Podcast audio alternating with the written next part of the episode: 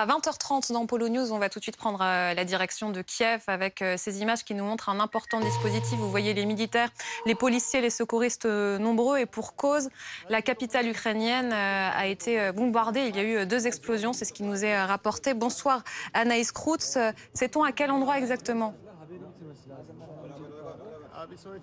Bonsoir, on se situe actuellement dans le quartier de Lukanivka. Donc on est, pour vous situer, à environ 3,5 euh, km de Maïdan, donc de l'hypercentre euh, de la capitale. Ce qu'on a pu euh, constater, bien, c'est que deux explosions sont survenues aux alentours de 20h30 environ, selon les premières sources et les premières informations dont nous disposons. Ce serait une usine d'armement qui aurait été ciblée. Alors on se trouve aussi, je ne sais pas si vous le voyez sur les images de Marion Delpierre, mais on est dans un quartier résidentiel. Donc à côté du bâtiment qui a été euh, touché, dont les vitres ont volé en éclats, eh bien il y a euh, des immeubles, des habitations. Et ce qu'on peut constater au loin, euh, je ne sais pas si vous le voyez à l'image parce qu'il fait nuit, donc difficile à distinguer sur ces images, mais les premiers étages de cet immeuble que vous voyez peut-être au fond, eh bien ces, premiers étages ont été touchés. L'immeuble a été éventré. Pour le moment, on ignore l'étendue exacte des dégâts, s'il y a eu des victimes. Ce qu'on peut vous dire, c'est qu'un important important périmètre a été mis en place ici, notamment pour les journalistes qui sont venus euh, très nombreux, beaucoup de militaires ukrainiens sur place, des forces de l'ordre, euh, des secours qui sont à pied d'œuvre pour euh, estimer, porter secours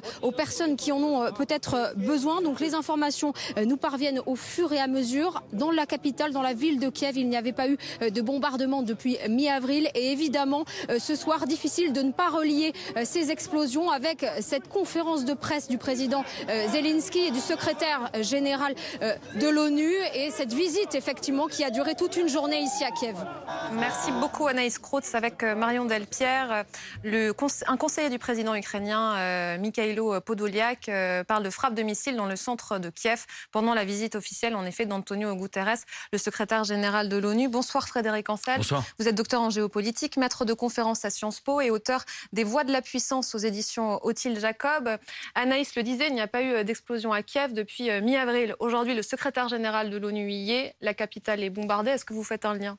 Un lien parfaitement direct, immédiat, étroit. C'est euh, typique de euh, la stratégie d'une puissance que je qualifie de pauvre, une grande puissance pauvre. C'est-à-dire qu'une grande puissance pauvre, elle a besoin d'utiliser d'abord la terreur, parce que la terreur ne coûte pratiquement rien. Lorsqu'on montre des images, comme ça a été fait il y a quelques semaines de cela, par euh, Vladimir Poutine de euh, combattants tchétchènes qui, a priori, vont être envoyés sur le front, eh bien, ça terrorise la population euh, ukrainienne, même si d'ailleurs depuis, on sait parfaitement que ces gens ne sont pas allés sur, le, au, combat. Lorsqu'on utilise des mercenaires, que ce soit au Mali, en Centrafrique, en Ukraine aussi d'ailleurs, hein, et dans d'autres pays, qu'on ne les paye même pas et qu'ils se payent sur la bête, ça ne coûte pratiquement rien, mais ça terrorise et ça fragilise les adversaires, les arrières des adversaires. Lorsqu'on affirme à trois reprises en moins d'un mois et demi qu'on dispose de la bombe atomique, sous-entendu qu'on pourrait très bien l'utiliser, on euh, emploie une arme qui ne coûte rien du tout. C'est la rhétorique. Et je pense que là, pour le coup, euh, Vladimir Poutine euh, dit quelque chose. Alors d'abord, évidemment, au secrétaire général de, l'ONU, qui est reparti évidemment sans rien avoir obtenu, c'est assez logique. Il dit quelque chose à Zelensky et il nous dit quelque chose à nous tous. L'espace aérien ukrainien m'appartient encore, d'une part, d'une part, et d'autre part, Kiev, qui est donc la, bah, comme chacun le sait, la capitale. Donc l'objectif politique originel quand même hein, de Poutine qui n'a pas été euh, conquis. Je n'ai pas pu la conquérir. Néanmoins, je peux y frapper. Je suis seul à pouvoir le frapper, euh, cet objectif, quand bon et où bon me semble. Le gouvernement ukrainien réagit. Un ministre, je ne sais pas lequel, ça nous est rapporté euh, par l'AFP, dénonce un acte odieux de barbarie. On précise parce que c'est important qu'on ne sait pas s'il y a des victimes. C'est ce que nous disait Anaïs Krout. On sait seulement où la frappe a eu lieu, puisque et Anaïs nous, nous parlait même d'une usine d'armement. Cette cible ne surprend pas, Natacha. Non, ça euh, il va falloir évidemment déterminer parce qu'en effet, ça a une importance. Ce n'est pas la même chose de viser une usine d'armement ou de viser un quartier résidentiel. Et en effet, dans cette euh, escalade de la terreur dont vous parliez, euh, une usine d'armement, une cible militaire, ça reste encore acceptable. Euh, un quartier résidentiel, une cible civile, ça s'appelle un crime de guerre. C'est pas du tout, du tout la même chose, même si en effet la date est évidemment choisie pour euh, servir de, symbole et pour répondre aussi symboliquement à la conférence de presse de Joe Biden et à la montée, euh, donc à, la montée de la tension partout là actuellement. On est en train de vivre, me semble-t-il, un tournant quand même dans, cette guerre et un tournant qui, nous, Européens, devrait nous inquiéter énormément. Ah D'autant plus que euh, nous n'avons plus euh, en réalité euh, la main, si tant est qu'on l'ait jamais eu. Tout à l'heure, j'écoutais votre débat très intéressant. Les Américains, non seulement prennent ou reprennent la main, mais ce qui est en train de se passer est effectivement, je reprends votre terme, un véritable tournant. Et entre nous soit dit, je suis de ceux qui, depuis plusieurs mois, contestent le procès, le mauvais procès en faiblesse ou en incompétence fait à, à Joe Biden. Début janvier, Joe Biden dit il n'y aura pas un soldat américain en Ukraine. Discours de faiblesse. Non, c'est un discours de force. Parce que depuis la Finlande, la Suède, la Moldavie, euh, peut-être même l'Azerbaïdjan euh, maintenant et d'autres États, bah, par définition, face à ce discours en creux, ont bien compris que l'Ukraine était perdue et pour cause, on le saura, elle n'était pas dans l'OTAN. Sous-entendu, rejoignez-nous parce que là, vous serez défendus. C'est le premier point. Et le deuxième point, on a un Joe Biden qui monte effectivement un peu plus de 20 milliards, enfin qui va demander et obtenir hein, du Sénat. Ce qui, entre parenthèses, est une victoire politique intérieure à quelques euh, mois des midterms, mais c'était franchement, et c'est toujours pas gagné. Donc il endosse l'habit militaire pour euh, partir au secours de la victoire. Un Talleyrand, le grand diplomate Talleyrand disait la victoire a beaucoup de parrains, la défaite est orpheline. Si les rapports de force n'étaient pas aussi favorables aujourd'hui à, l'Ukraine, jamais les Américains n'en feraient Cela dit, euh, si on regarde l'ensemble des déclarations de Joe Biden depuis qu'il est arrivé au pouvoir, il y a quand même une logique là-dedans. C'est-à-dire que son discours d'investiture était un discours pour expliquer que l'hégémonie américaine était de retour et que les États-Unis avaient une vocation à mener le monde. Il y a eu ensuite cette interview euh, dans laquelle euh, ils vont lui, on l'a interrogé pour savoir s'il considérait que Vladimir Poutine était un tueur. Il a répondu c'est un tueur et il paiera bientôt le prix de ses crimes.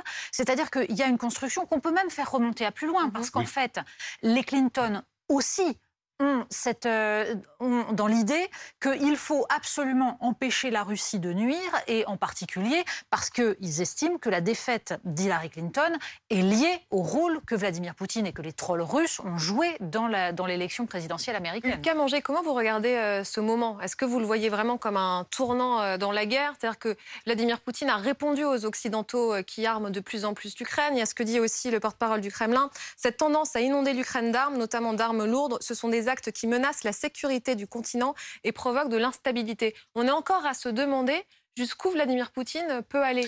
Oui, alors je le vois comme un, tournant, comme vous le disiez exactement, mais pour avoir travaillé sur ce, rapport de la CIA avec, euh, avec euh, mon confrère Adrien Jaulme pour écrire euh, cette préface, d'une certaine manière, en fait, tout y était écrit.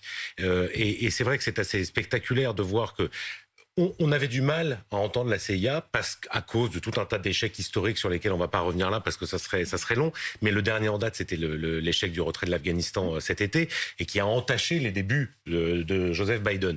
Mais depuis le mois de septembre, les Américains, la CIA laisse filtrer et plus que filtrer, elle donne des informations à la presse américaine sur ce qu'il y a dans la volonté russe mm. d'hégémonie dans la région.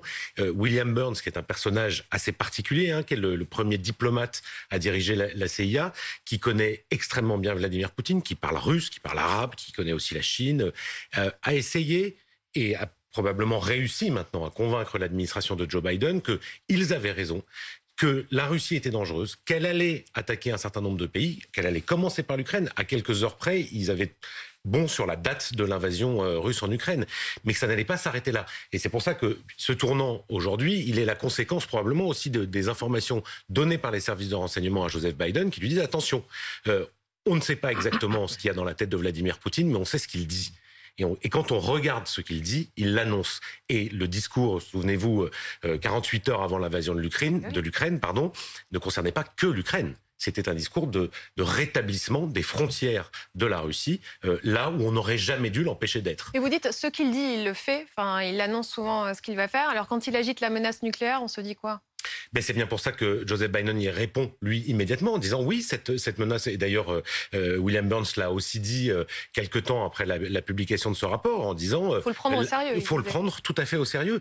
Bien sûr que l'arme nucléaire est une arme, c'est ce qu'il n'arrête pas de, de, répéter, de dernière instance, mais elle existe. Et il y a eu notamment la question des armes nucléaires tactiques. Il n'est, la CIA dit il n'est pas impossible que Vladimir Poutine, poussé dans des retranchements, dans une paranoïa, dans un, il, le décrit en disant c'est un tyran impitoyable. Euh, puissent l'utiliser. Dans ce cas-là, bah, les Américains préviennent. S'ils l'utilisent, on l'utilisera.